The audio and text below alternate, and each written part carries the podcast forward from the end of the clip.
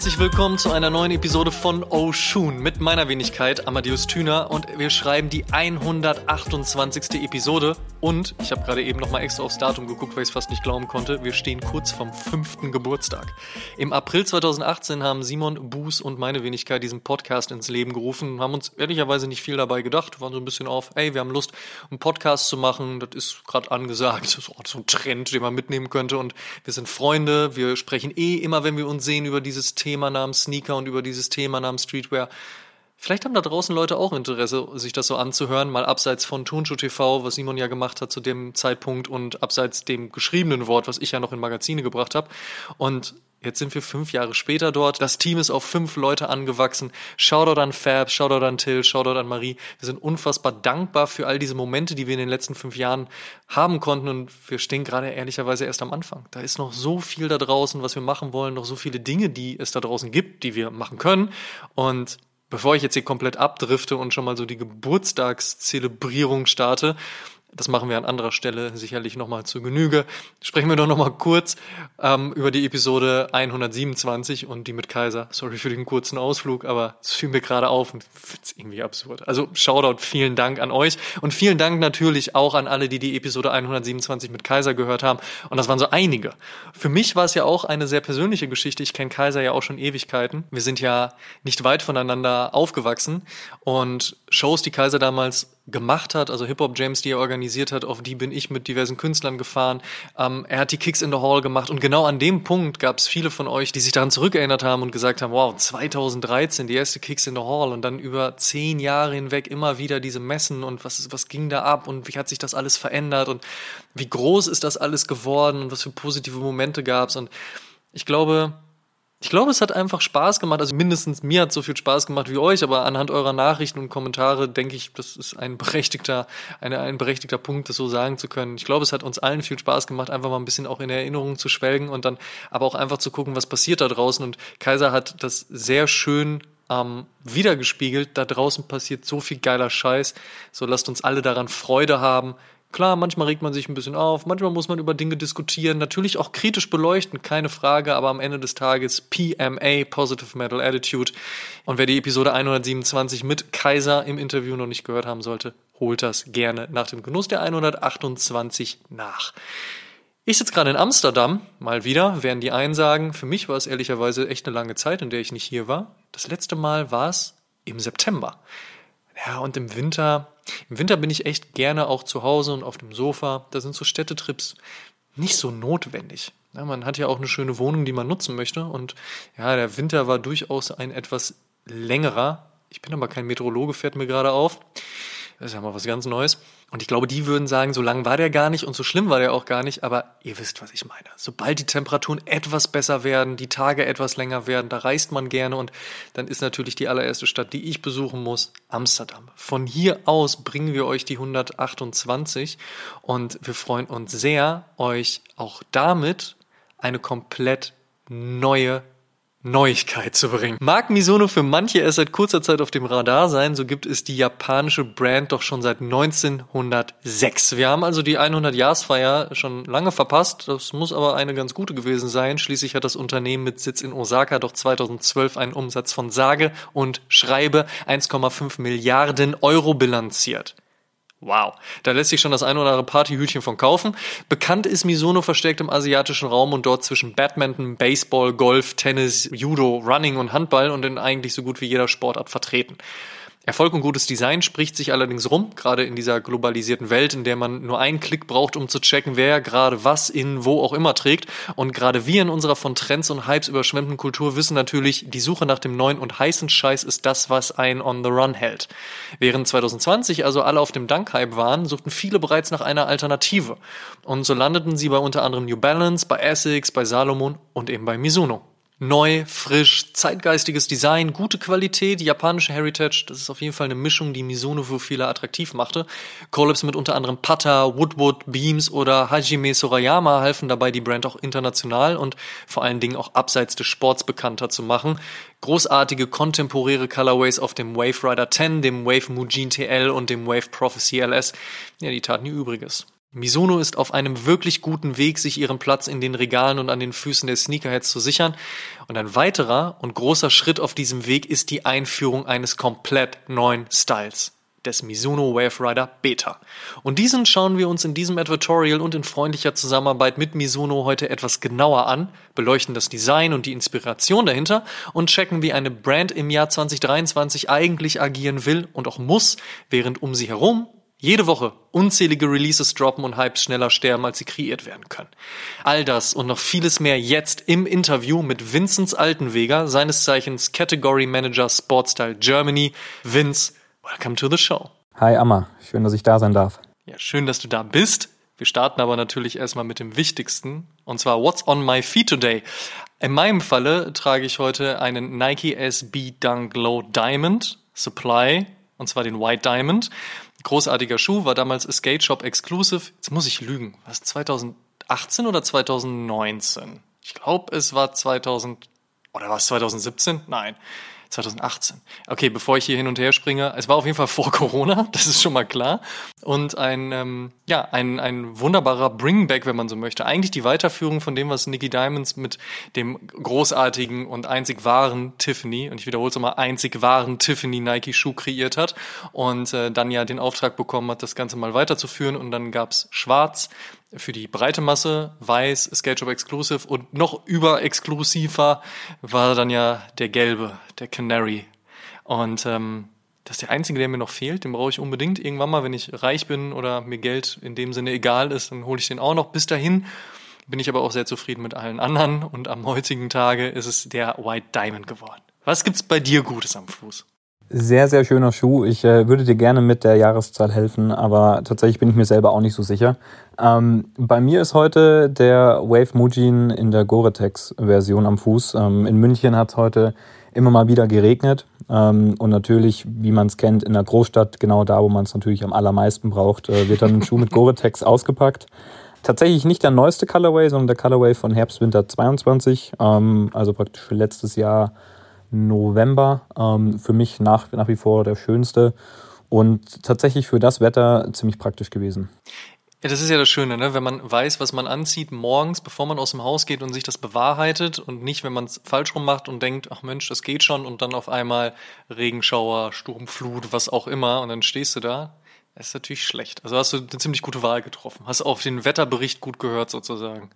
Sagen wir so, ich hatte Glück. Ich habe äh, morgens aus dem, aus dem Fenster geschaut, es war windig und ich dachte mir, okay, ähm, Gore-Tex, die Membran schützt nicht nur vor Wasser, sondern auch ein bisschen äh, vor windigen Verhältnissen. Deswegen äh, sicher ist sicher und ja, ich hatte Glück. Ja, also Ende März ist halt auch immer so das Ding, ne? Es kann noch mal schneien, es kann plötzlich 20 Grad haben, man weiß nie so ganz genau, in welche Richtung sich das bewegt. Also von daher, hast du schon Winterreifen runter und Sommerreifen draufgezogen?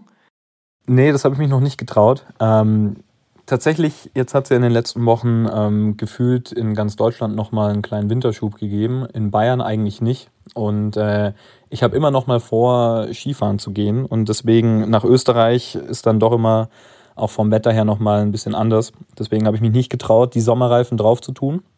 Äh, kommt aber jetzt auf jeden Fall in den nächsten Wochen. Ich habe da mal von meinem äh, Dad früher gelernt, äh, O bis O, also Oktober bis Ostern. Stimmt, richtig. Ähm, außer, außer, Ostern, äh, außer Ostern findet mal im März statt. Das hat es ja auch schon gegeben, dann vielleicht ein bisschen früh. Das stimmt. Die wichtigen Themen. Viel wichtiger allerdings natürlich, was war der erste Sneaker, an den du dich noch erinnern kannst? Oh, ähm, ich glaube wirklich so der aller, allererste war der Vans Authentic. Das war so mein erster Schuh, den ich, den ich äh, mir selber gekauft habe. Ähm, aber ich würde jetzt, ohne jetzt zu sagen, dass der Vans Authentic kein richtiger Sneaker ist, aber wirklich ein richtiger Sneaker-Sneaker für mich war dann der Essex G-Lite 3. Mhm. Ähm, das war so der erste Schuh, den ich in mehreren Colorways hatte, den ich damals in meinem Nebenjob ähm, mir dann auch geholt habe und direkt eigentlich ja, verliebt in die Silhouette war. Und äh, war damals ziemlich angesagt. Ähm, dementsprechend hat es auch ganz gut, ganz gut zu meinem Style gepasst, weil ich einfach gute Materialien, gute Farben gemocht habe. Und Essex Killer 3 war damals echt, äh, echt ein Brett. Pinroll oder nicht Pinroll? Pinroll, absolut Pinroll. ähm, Sehr gut. Und wenn ich jetzt überlege, ich glaube, ich weiß gar nicht, letztes Mal Pinroll an irgendeiner Hose ist bestimmt vier oder fünf Jahre her. Ähm, aber damals ja. Ich mache das noch regelmäßig. Ich finde, das ist eine Sache, die kann man immer noch sehr gut pullen. So eine schöne Edwin Japanese Salvage Denim, dann vielleicht ein Air Max drauf oder auf jeden Fall eine Running Silhouette, ganz wichtig. Finde ich immer noch stark. Gefällt mir immer noch gut. Aber ich bin auch so, ich weiß nicht, so diese Stilistik einfach von damals hat mich immer noch gekriegt und ich habe das ja auch schon mal erzählt. Eigentlich sehe ich immer noch so aus wie mit 16, nur dass mir die Klamotten heute ein bisschen besser passen, weil ich nicht mehr alles in XXXXXXL zwischen irgendwie Savage und Dipset kaufe sozusagen, sondern dass es ein bisschen gediegener geworden ist. Aber auch mit meinem nun fortgeschrittenen Alter sind das Dinge, die funktionieren in der Jugend und die funktionieren auch jetzt. Und dazu, finde ich, gehört immer noch eine Pinroll. Also so kann man schon machen. Kann ich dir nur empfehlen. Hol's ruhig mal zurück. Lass uns das Movement starten. Jetzt hat, ich habe Lust auf, auf Pinroll bekommen. Ja, es gibt da draußen noch genügend Leute, die das machen. Also von daher. Und außerdem, wir wissen ja heutzutage, geht ja alles. Und das ist ja das Geile. So, alles funktioniert. Das ist sehr schön. Ähm, das heißt also, Running-Silhouetten waren von vornherein und von Anbeginn der Zeit immer schon so dein Ding? Richtig, also ich glaube auch, das hat sich über die Jahre gehalten. Gar nicht mal unbedingt, weil ich diesen Performance-Charakter äh, irgendwie besonders lebe oder besonders spannend fand, sondern ich glaube, viel hat das Ganze mit dem Komfort zu tun gehabt. Und auch jetzt, wenn ich in meinen Kleiderschrank schaue, äh, natürlich Mizuno ist das eine, aber auch wenn ich auf die anderen Marken schaue, die da dann doch immer mal wieder auch auftauchen in meinem Kleiderschrank beziehungsweise in meinem Schuhschrank, ist es sehr Running getrieben, ähm, ja, weil es da gibt es einfach unendlich viele schöne Styles, viele schöne Silhouetten. Und der Gela 3, ja klar, war, war einer von denen. Ich weiß, die eigene Brand ist einem immer am nächsten und auch immer die beste. Sie bezahlt ja auch die Rechnung, keine Frage. Aber wenn man jetzt mal übergreifend guckt und du darfst ja auch offen und frei reden, das ist ja auch das Schöne bei Mizuno, ähm, aber auch generell gesehen, wenn du so schaust, auf alle Marken blickst, was wäre so dein Holy Grail? Boah, das ist eine fiese, fiese Frage direkt zu Beginn. Ähm, so ist das hier. Da, Wir starten es, immer mit, es, den, mit den fiesen Fragen. Irgendwann später wird es entspannt, weiß ich es. Dann hoffen wir mal, dass es später bald kommt. Nee, Spaß beiseite. ähm, es gibt ein paar Holy Grails, würde ich sagen. Ähm, mich hat tatsächlich, wenn man jetzt mal in jüngerer Vergangenheit äh, schaut, hat mich der New Balance äh, 2002, der Protection Pack graue Colorway, sehr abgeholt. Der hat mich auch allgemein ähm, einen Tick näher zur, zur Brand New Balance geholt. Also ich verfolge New, New Balance natürlich über die letzten Jahre sehr intensiv und finde auch wirklich sehr gut, wie, wie die sich entwickelt haben. Und der Schuh war so einer, den habe ich damals gesehen, fand ich nice. Ich fand den Colorway cool, ich fand die komplette Silhouette spannend, weil es eben, wie gesagt, ein Retro-Running-Schuh ist. Genau das, was ich auch bei mir persönlich sehr gerne sehe und habe ihn aber einfach verpasst, mir zu holen. Ich hätte die Möglichkeit gehabt, habe mir gedacht, nee, komm, ähm, trägst du eh nicht so oft, weil wie oft trage ich andere Schuhe als Mizuno. Das ist wirklich sehr, sehr selten. Und den ähm, ja, weine ich immer noch so ein bisschen hinterher. Äh, die Problematik mit den Resale-Preisen bei dem Schuh ist, dass der nicht so oft gerestockt wurde wie die aktuellen äh, Nachfolger. Schon hart auf jeden Fall. Ja, und das ist so einer, den, den hätte ich noch sehr, sehr gerne in meinem Schrank. Ähm, wer weiß, vielleicht kommt er irgendwann, äh, wenn sich Resale ein bisschen beruhigt hat. Wie heißt es so schön? Gut Ding bringt Schuh oder so ähnlich. Ich glaube, so ging es, ja. Genau. Als Category Manager Sportstyle Germany bist du Mizuno verbunden und arbeitest dort, bist dort tätig. Wie kam überhaupt diese Connection zu Mizuno zustande?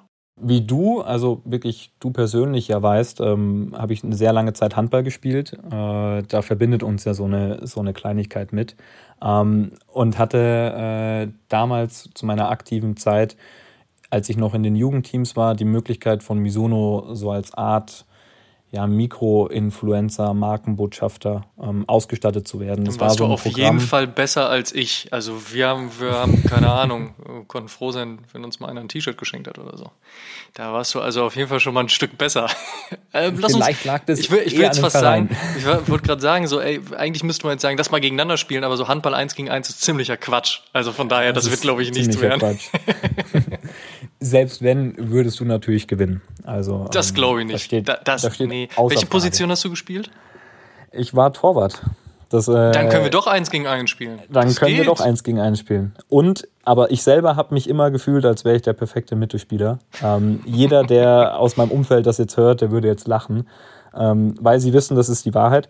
Aber ähm, de facto als, als, als Torwart habe ich, äh, ja, ich sag mal, schon den ein oder anderen, ja, oder die ein oder andere Aufmerksamkeit ähm, bekommen im Verein. Und dementsprechend äh, war ich auch immer schon bei den Teams ein Jahr älter, zwei Jahre älter mit dabei. Und das war, glaube ich, so die Intention dann von Mizuno. Leute, die viel unterwegs sind, ähm, viel im Verein auch irgendwie ja, von den jüngeren Teams oder auch von den erwachsenen Teams schon bekannt sind, ähm, diese Leute auszustatten. Das war gar nicht so auf diese Social-Media-Schiene aufgebaut, sondern wirklich im Verein vor Ort. Ähm, und das war so mein erster Kon Kontakt eigentlich mit Mizuno und auch mit dem Mizuno-Marketing-Team dann. Das heißt also über den Sport dann auch direkt in den beruflichen Bereich gegangen? Genau, also ich habe Handball, wie gesagt, eigentlich meine komplette Jugend gespielt und auch äh, ja, bis letztes Jahr noch gespielt. Dann bist du definitiv besser als ich. Weiß wann ich das letzte Mal auf dem Platz stand und Handball gespielt habe? Ja, du hör mal, das war doch in den guten Jahren, hör mal, das ist war also 10 oder 20, 30, nee, aber ich glaube 10 Jahre ist es tatsächlich schon her. Da habe ich ja, ein kleines okay. Turnier in Berlin mitgespielt. Das war sehr schön, hat viel Spaß gemacht und ich konnte mich da nach drei Tagen nicht bewegen. Also von daher. Ich glaube, so wird es bei mir jetzt auch ablaufen. ähm, wenn wir irgendwann mal ein Spaßturnier haben, dann werde ich mich auf jeden Fall melden. Ich bitte darum. ähm, ja, aber ich bin dadurch natürlich im Kontakt gewesen mit, mit Mizuno und habe dann äh, über diesen Kontakt auch mitbekommen, ähm, dass sie praktisch jemanden suchen für eine damalige Einstiegsstelle. Ich wollte eigentlich äh, ja, zwei Monate später anfangen zu studieren und als ich die Möglichkeit da gesehen habe, habe ich mich natürlich beworben. Und äh, ja, so kam ich dann zu Mizuno, was im Nachhinein auf jeden Fall ähm, ein bisschen Glück, aber mit Abstand der beste Schritt war, beruflich gesehen. Ein bisschen Glück ist immer mit dabei und der Rest äh, ist auf jeden Fall Fügung, Schicksal, harte Arbeit. Und in, diesem, in dieser Mixtur erreicht man dann derlei Dinge. Was zeichnet für dich die Brand Misono aus? Um ehrlich zu sein, gibt es da ein paar Punkte. Ähm, ich glaube, so in Europa und auch, auch in Deutschland ähm, ist Misono so ein bisschen unterm Radar. Wenn man sich das Ganze mal vor Augen hält, es ist eine japanische Brand, die gibt es seit 1906. Also schon sehr alte Brand ähm, mit viel Heritage, mit viel Geschichte. Und die ist in Japan so groß und so bekannt wie hier in Deutschland oder in Europa Adidas und Nike. Also wirklich jedes Kind kennt Mizuno. Die wachsen damit auf. Die bieten alle möglichen Produkte in eigentlich allen Sportarten an. Also es ist eine klassische Multisport-Brand und ist eigentlich immer mit Fokus auf Qualität von den Produkten. Gerade wenn es dann um Sport geht, haben sie wirklich immer den Anspruch, wenn sie ein Produkt machen für eine Sportart, dann muss es maximal gut sein und sind aber gleichzeitig, und das ist Fluch und Segen zugleich, nie unbedingt laut im Markt. Also es ist nicht wirklich eine marketinggetriebene Firma, sondern die Produkte sind sehr gut, sie sind sehr beliebt bei den jeweiligen Sportlern, aber es ist jetzt nicht so, dass man von Mizuno, wenn man auf die letzten über 115 Jahre schaut, jetzt eine ja, riesige Marketingkampagne oder ähnliches finden kann, sondern wirklich eine Heritage kombiniert mit ja, Qualitätsprodukten und Dazu eben einfach dieses typische japanische Craftsmanship ähm, mit eben, wie gesagt, Fokus auf den Sportler, was, die, was das Bedürfnis ist. Was glaubst du, woran liegt das, dass sie nie eine Marketingkampagne gemacht haben? Ist es ein bisschen dieses Understatement, also ein gewolltes Understatement? Oder war es nie notwendig? Oder was meinst du, woran lag es? Ich glaube, es ist tatsächlich so ein, so ein bisschen Mix aus allem. Gerade in Zeiten wie heute sind Marketingkampagnen super wichtig und das hat natürlich auch Mizuno jetzt schon seit mehreren Jahren gemerkt.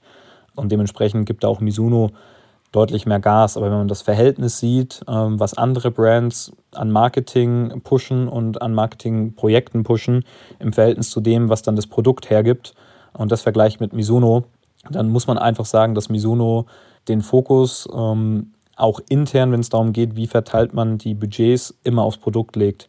Das ist Fluch und Segen zugleich. Also es ist eigentlich ganz simpel, wenn der Endkonsumer dann das Produkt am Fuß oder in der Hand, am Körper, wie auch immer, ähm, hat, dann ist er überzeugt. Natürlich ist der Weg dahin deutlich länger. Wenn du jetzt eine riesige Marketingkampagne hast, dann werden mehr Leute darauf aufmerksam, dann werden potenziell mehr Leute dieses Produkt in die Hand nehmen oder an den Fuß packen. Und wenn es dann nicht so gut ist, dann ist wahrscheinlich die Retourenquote ein bisschen höher als jetzt bei Misono, aber im Endeffekt kriegen trotzdem sehr viele Leute da, davon mit. Und das ist so eine, so eine Thematik, die stellen wir gerade um. Gerade jetzt, wo der europäische Markt absoluter Fokusmarkt ist, ähm, wird natürlich auch Misono einen großen Fokus auf, auf Marketing legen. Wir haben in den letzten Monaten ja auf jeden Fall schon mal spannende Releases und Collabs von Misono gesehen. Jetzt mal so ganz ähm, persönlich gefragt, welche stach für dich da besonders hervor? Ich glaube, das muss man so ein bisschen äh, splitten auf, auf äh, Collabs und, und die klassischen Inline-Styles, weil da eben doch klassisch wie bei eigentlich allen anderen Brands auch einiges kam. Ähm, wenn man auf die Colab-Seite geht, dann ist für mich eindeutig der Wave Rider 10 mit High Snobiety so eines der Projekte gewesen, die wirklich Mizuno sehr weitergebracht haben. Es ist einerseits ein guter Colorway. Ich meine, mit einem White Base Colorway machst du nie wirklich was falsch. High Snobiety ist ein super, super starker Partner. Und die Kampagne fand ich, ähm, ging typisch für High Snobiety in, ja, in die Richtung mehr Fashion addicted. Das heißt, etwas, was Mizuno de facto so noch nicht unbedingt selbst umgesetzt hat. Global gesehen hat es Mizuno auf jeden Fall weitergebracht, weil High Snobiety als Partner mit eben dieser Kampagne, die ein bisschen besonderer war, das fand ich, äh, hat, uns, hat uns schon einen guten Push gegeben. Und dann auf jeden Fall noch zu nennen ist der Contender, der jetzt vor ein paar Wochen zusammen mit Hikmet rausgekommen ist. Ähm, das ist für mich einer der Beweise gewesen, dass in Zeiten, wo es die verrücktesten Collabs gibt, mit Triple Collabs, ähm, mit irgendwelchen Zusammenarbeiten von mehreren Designern und Artists, wie auch immer, hat es einfach eine deutsche, für mich Sneaker-Legende wie Hikmet geschafft. Ähm, an dieser Stelle liebe Grüße und ganz großen Shoutout an Hikmet, ähm, einen Schuh auf den Markt zu bringen, der einfach nur super Materialien, einen clean Colorway hat und das in Kombination mit dieser Personality von Hikmet, glaube ich, jeden Endconsumer überzeugt hat und dementsprechend auch im Markt super gut funktioniert hat. Also der war sowohl auf seiner Seite als auch auf den Store-Seiten instant sold out. Ähm, und das zeigt für mich einfach, dass das Produkt wirklich an erster Stelle steht. Super schöner Schuh. Ich erinnere mich auch noch, dass ich mich damals mit Tim von Putter über deren dritte Collab mit euch unterhalten habe und er sich auch sehr begeistert von der Zusammenarbeit gezeigt hat. Wie wichtig ist es denn generell für euch, mit derartigen Namen zu arbeiten und dann natürlich auch ergänzend, wie entsteht eine solche Collab überhaupt? Ich glaube, die richtigen Collab-Partner sind immer wichtig, gerade wenn das Collab-Partner sind, die zur Brand passen. Aber wonach entscheidet man das? Wonach geht ihr denn, wenn ihr, wenn ihr schaut? Weil natürlich ist ein Collab-Partner wie Pata im europäischen Raum unfassbar bekannt und ich will den jetzt beileibe nicht zu nahe treten, so, aber Europa, da wo sie herkommen, hat natürlich nochmal einen anderen Stellenwert für die Brand als jetzt beispielsweise in Japan. Also natürlich wird es Leute in Japan geben, die Putter kennen, ne? das will ich nicht sagen, sondern einfach nur im, äh, vor der eigenen Haustür äh, ist man immer bekannter als dann irgendwo im Ausland. Absolut. Ähm, also generell gibt es immer mehrere Wege. Es kann natürlich eine Anfrage von, von einem potenziellen Partner, sei es eine Brand, Künstler, Musiker, wie auch immer, kommen. Ähm, oder die Anfrage kommt eben von Mizuno, dass wir potenzielle Collab-Partner kontaktieren, weil wir da eine mögliche Partnerschaft sehen. Was bei uns ganz typisch ist, das war auch der gleiche Fall mit Pata.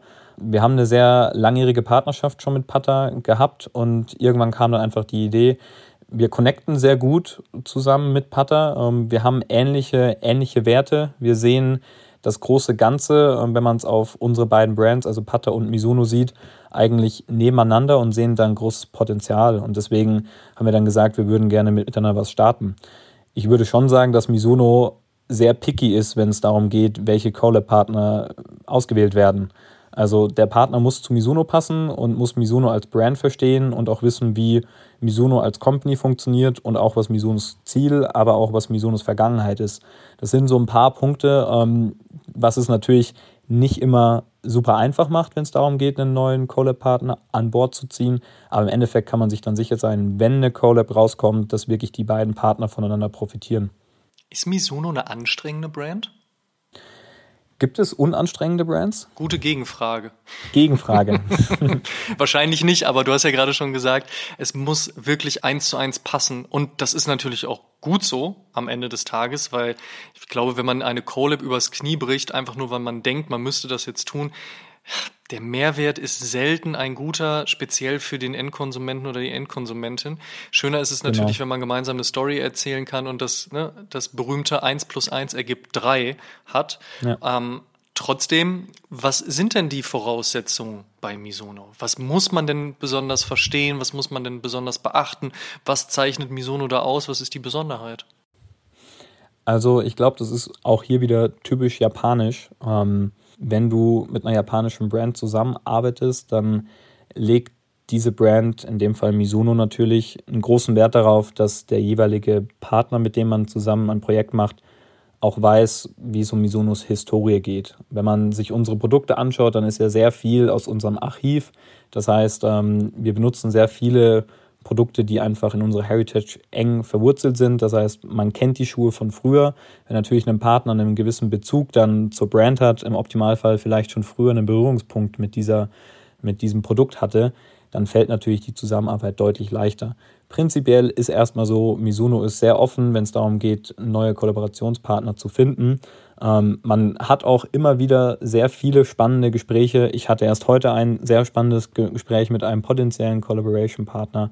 Ähm, mit wem Endeffekt denn? Muss aber das kann ich an dieser Stelle leider nicht sagen. Guter Versuch. Ähm, ich, war nicht mal ein guter Versuch, das war der plumpeste Versuch der Welt. Jetzt stell dir vor, ich würde drauf, ich würde drauf reinfallen. Es wäre ein deutscher Partner also es, es braucht ein bisschen was, aber wie du schon genau richtig gesagt hast, wenn man zusammenkommt, dann kann sich jeder von diesen zwei Parteien und der Endkonsument sicher sein, dass das Produkt und die Story dahinter was ist, wovon alle Seiten überzeugt sind. Das ist gerade schon angesprochen, euer Archiv. Ich finde auch, dass ihr es in den letzten Monaten geschafft habt, gleich drei Style sehr präsent zu etablieren. Den Wave Rider 10, also so ein Neo-Runner mit doch eher klassischem Background. Dann den Wave Mujin TL, der Inspiration aus dem Trailrunning zieht. Und dann den Wave Prophecy LS, der aus meiner Sicht ein Schuh ist mit dieser federartigen Sohlenkonstruktion. Also kaum ein Schuh könnte mehr nach dieser urban-stylischen und futuristischen Attitüde von Tokio schreien. Was genau hebt für dich diese drei Styles hervor? Also als allererstes Mal ähm, sind das exakt meine drei Lieblingsstyles von Mizuno. Also du hast genau diese drei Styles jetzt genannt, die ich persönlich am meisten feiere, die aber, wie auch du schon festgestellt hast, im Markt inzwischen sehr gut etabliert sind. Ähm, Wave Prophecy ist, glaube ich, mit seiner sehr besonderen Midsole, mit dem Design, sicher der Style von den drei, der am meisten polarisiert. Ich selber habe auch etwas gebraucht, um den Style zu verstehen und ihn auch selber tragen zu können. Inzwischen gehört er zu meinen absoluten Lieblingsschuhen.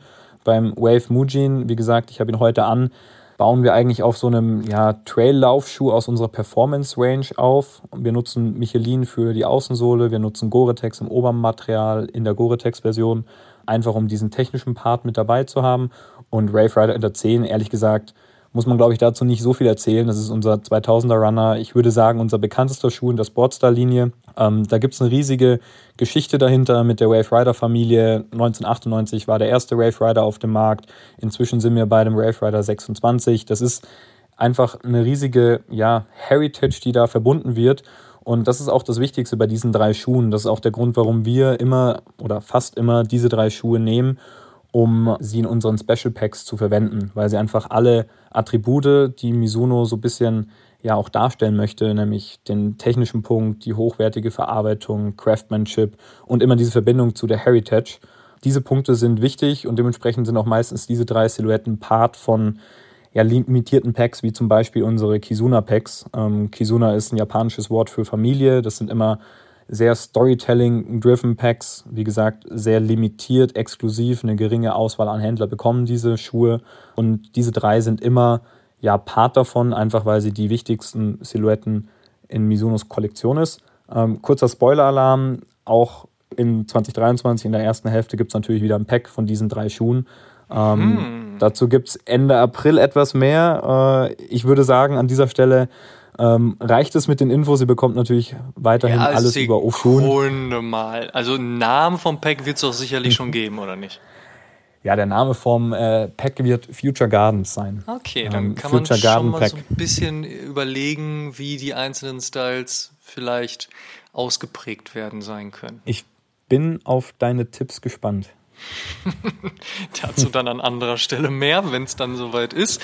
Wenn ihr mit Shops arbeitet, dann ähm, ist es natürlich zu Beginn wahrscheinlich nicht das Einfachste gewesen, als in Anführungsstrichen neue Brand halt eben reinzukommen und zu sagen, pass mal auf, also vielleicht kennt ihr Mizuno, uns gibt es seit 1906, das sind schon ein paar Jahre. Wir haben Sportmodelle, aber wir wollen euch jetzt nicht als klassischen Sportretailer, weil ihr keine Sportretailer seid, sondern weil wir hier in diesen Modebereich gehen und wir haben hier vor allen Dingen den Wave Rider 10 und den Mujin und den Prophecy LS. So, was machen wir denn?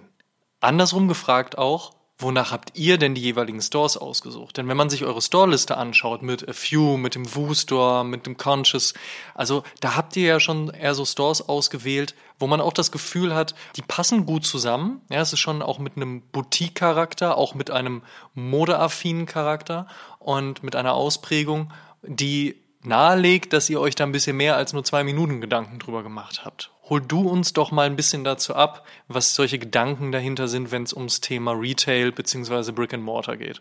Also erstmal vielen Dank für den äh, Ritterschlag, ohne dass du davon wusstest. Ähm, das ist alles auf meinen, wenn man so sagen will, Mist gewachsen. Fakt, ähm, wirklich.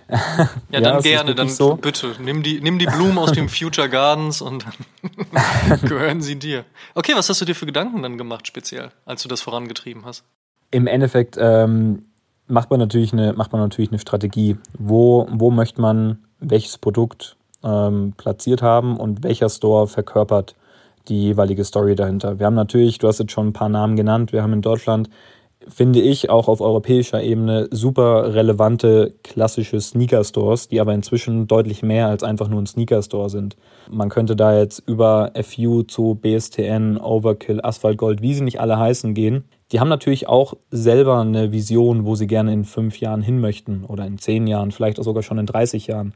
Ähm, und in den Gesprächen mit den Stores ist auch immer das Thema. Also es geht da nicht einfach nur um die Kollektion fürs nächste Jahr, sondern es geht auch dahin, ähm, wohin möchte sich der Store entwickeln, wohin möchte sich Mizuno hin entwickeln, was sind die Überschneidungspunkte, welche Produkte sieht der jeweilige Store bei sich im Laden, welche Produkte sehe ich bei den jeweiligen Store.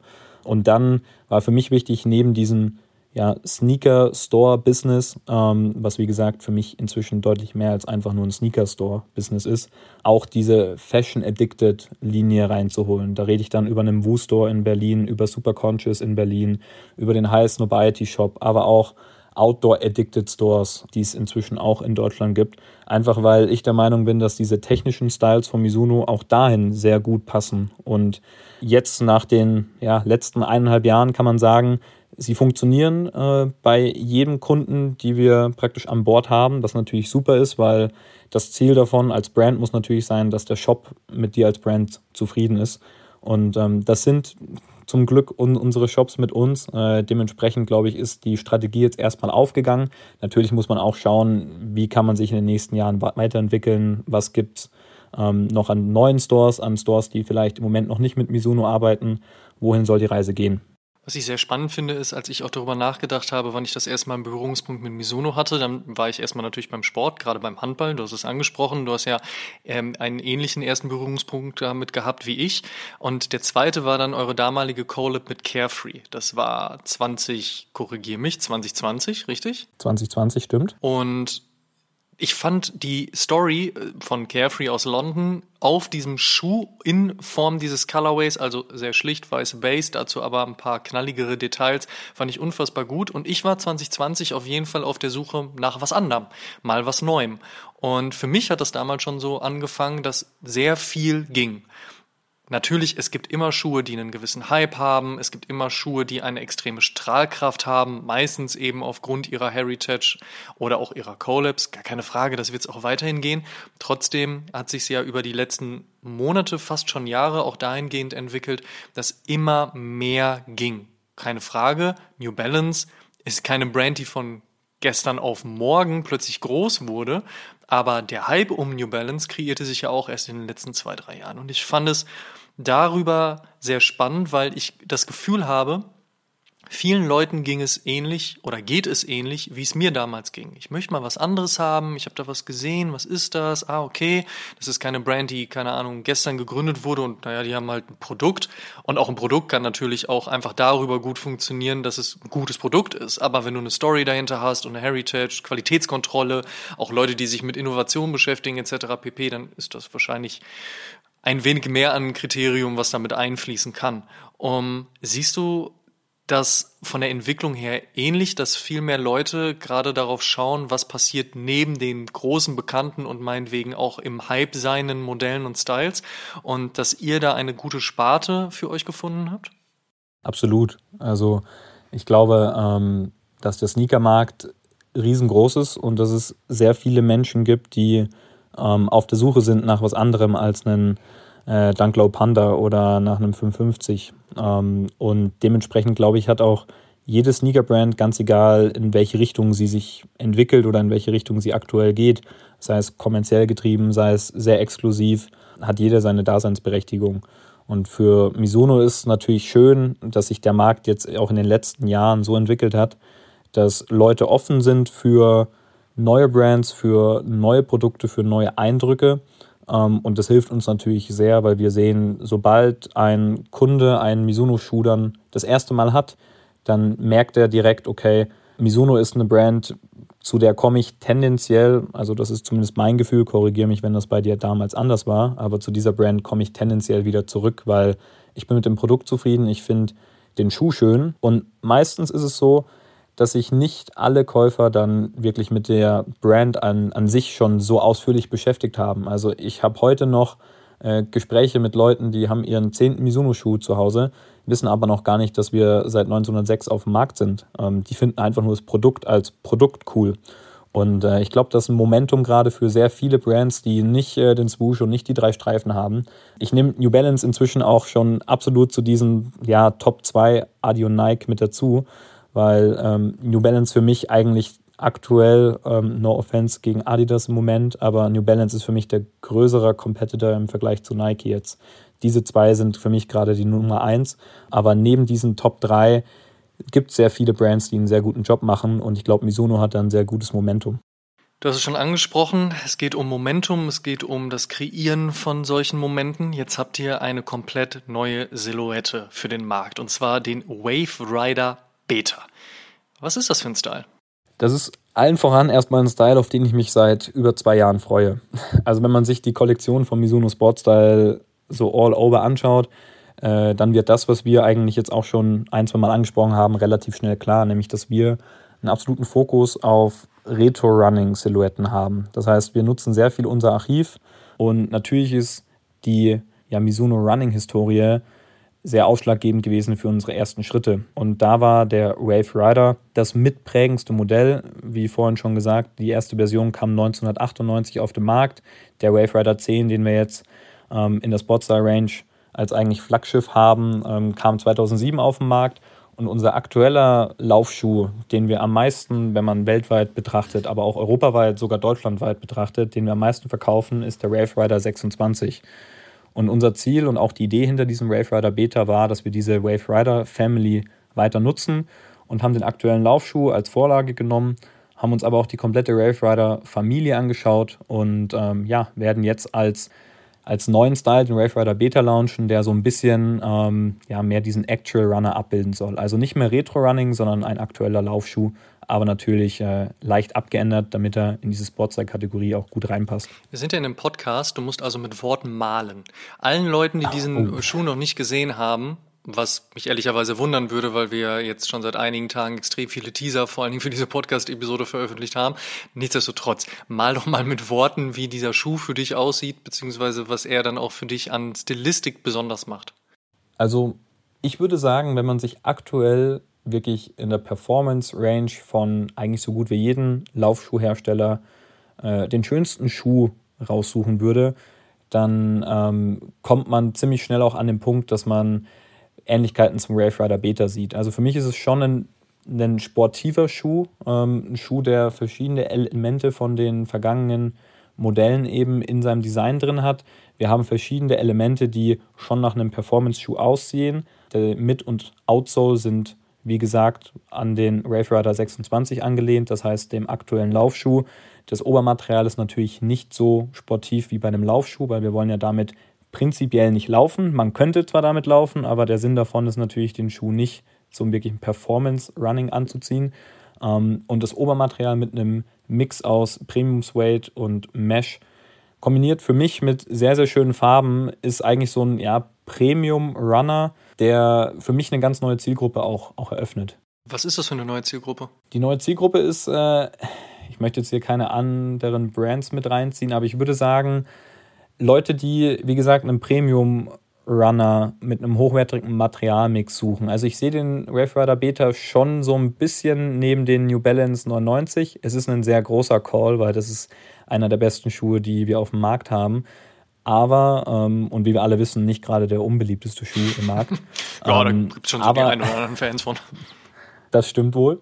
Ähm, aber ich glaube auch, dass wir genau diese Fans damit abholen können, weil ähm, ich möchte ihn, wie gesagt, nicht damit vergleichen, aber wenn man den Schuh sieht, äh, geht er schon so in die, in die Richtung. Ähm, für mich ist es einfach wirklich sehr hochwertiges Produkt, aber durch die Mid- und Outsole auch ein bisschen sportiver. Also eine sehr logische Ergänzung zum Retro-Running-Segment. Und ich bin mir sicher, dass wenn die Leute den Schuh das erste Mal in Hand oder dann auch on Feet haben werden, wird der Schuh überzeugen. Da lege ich meine Hand für ins Feuer, weil der Schuh wirklich ein Brett ist.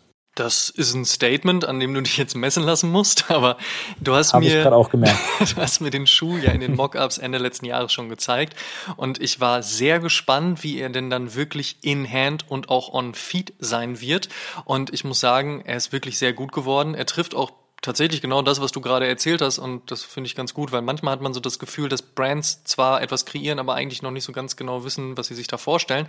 Abseits davon, dass es sicherlich auch ein Eigenleben entwickeln kann und mh, hm, Tinker Hatfield, glaube ich, 1987 auch nicht gedacht hat, dass ein Air Max 1 in einer Stilistik heutzutage stattfindet, wie er das für 87 konzipiert hat. Oder vielleicht noch besseres Beispiel Air Trainer One, also ein Ding, was ja nur fürs, fürs Gym gebaut wurde, ähm, findet ja heute einfach ganz anders statt. Das kann es natürlich auch beim Wave Rider Beta geben. Ähm, jetzt, wo ich aber natürlich für mich schon weiß, wie ich ihn mit in meine Garderobe packe und das kann ich sehr gut. Ich habe ja auch die Momente, in denen ich sage, ey, dieser Schuh ist unfassbar gut, aber ich sehe ihn nicht an meinem Fuß, weil es nicht so zu mir passt. Da gab es sehr viel von Sakai zum Beispiel oder auch die Sachen, die Ambush macht, also Shoutout an Yoon Ern, aber die sehe ich bei mir nicht so ganz.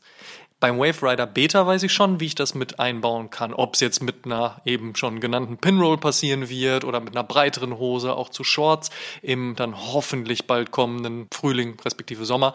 Also funktioniert das schon ganz gut. Das ist aber meine Meinung.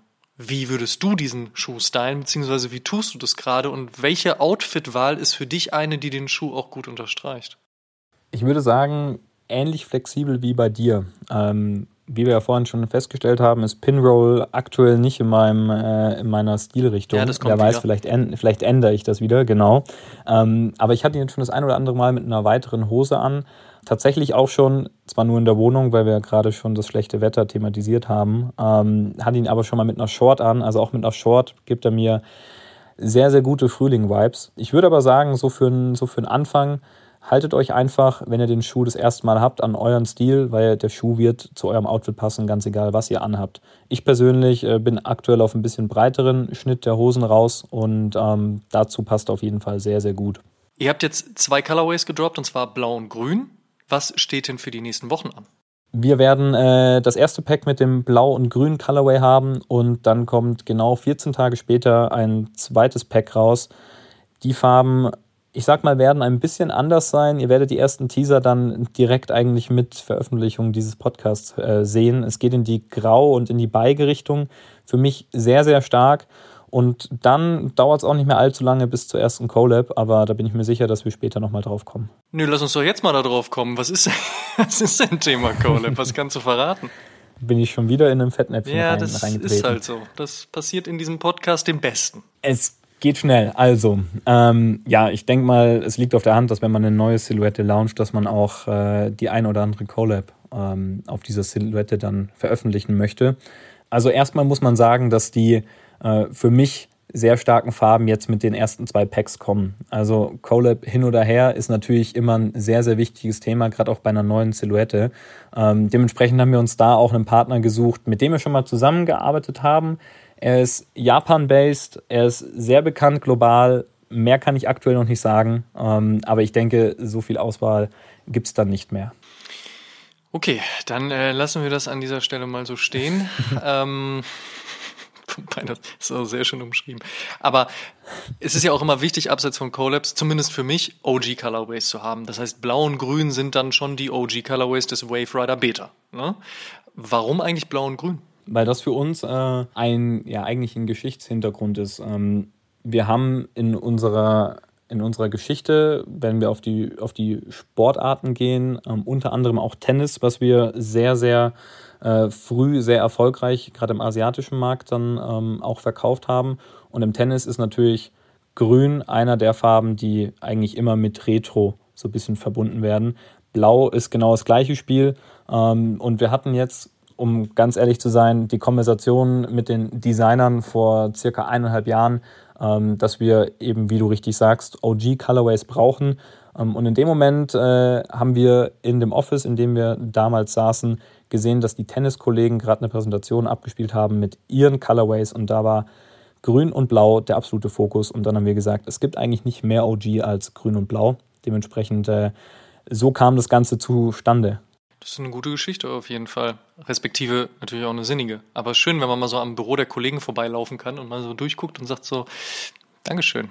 Die Idee übernehme ich doch an dieser Stelle mal. Apropos Ideen, wenn du dir die ganze, und ich sage explizit Sneaker Bubble 2023 so anschaust, wir haben schon viel darüber gesprochen, was nicht nur ihr richtig gemacht habt, sondern auch viele andere Brands da draußen.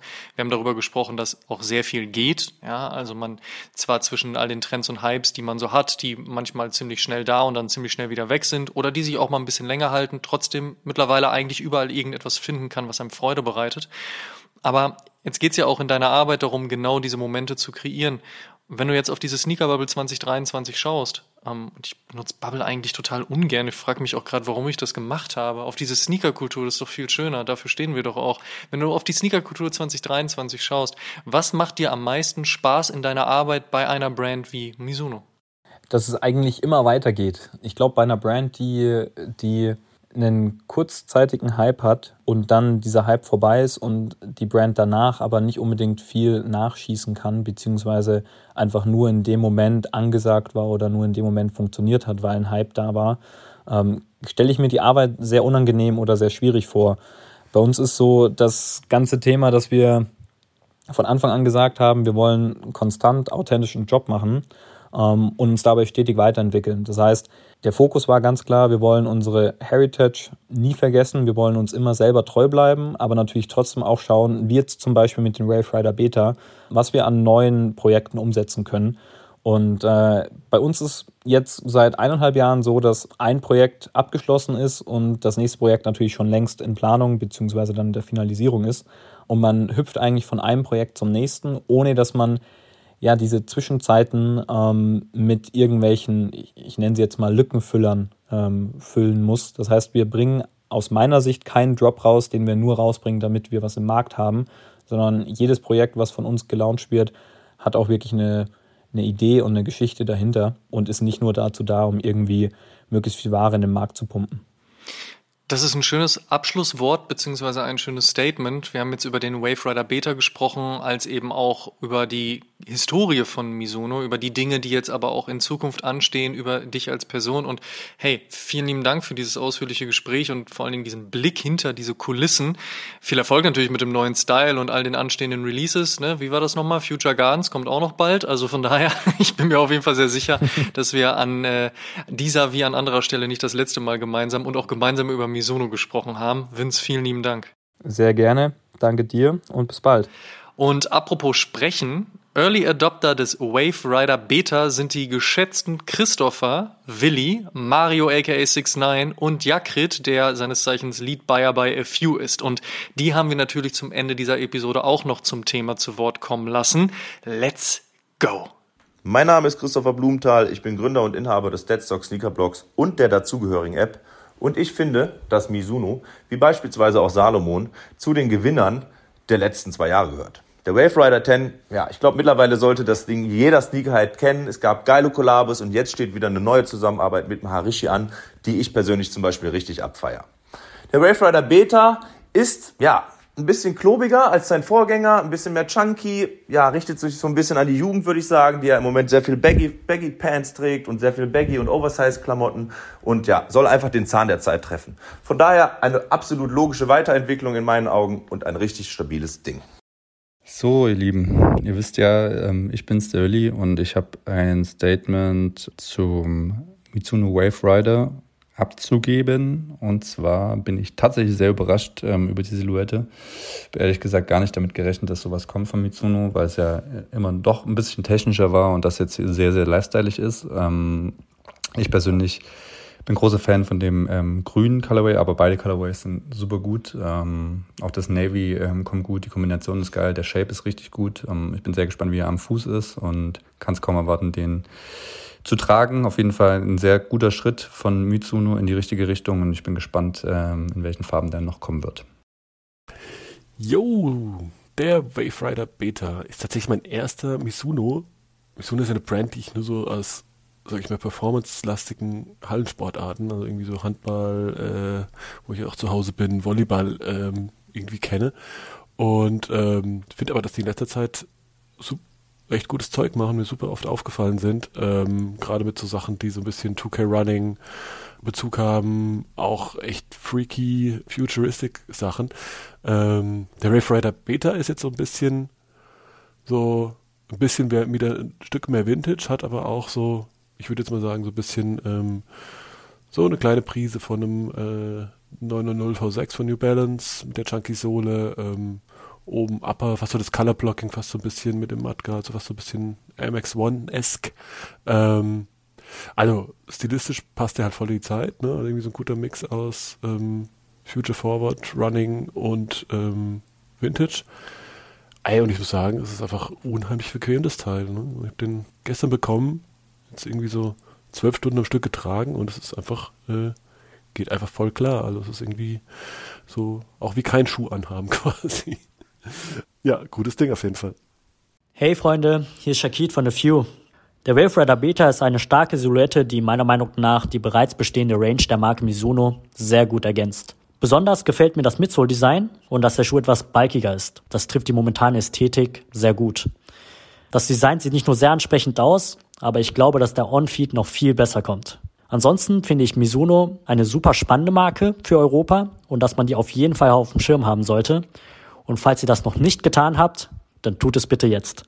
Und damit vielen Dank, dass ihr bei der 128. Episode mit dabei wart. Ihr könnt alle Episoden wie gewohnt kostenlos auf Spotify, Apple Podcast, YouTube, Deezer, Amazon Music, Audible, Google Podcast Podtail und Podigy und natürlich auch bei allen anderen Streamingdiensten hören. Und wir würden uns sehr freuen, wenn ihr dem Oshun Podcast und unserem News Podcast O News folgt und die Release-Info aktiviert, damit ihr keine Folge mehr verpasst.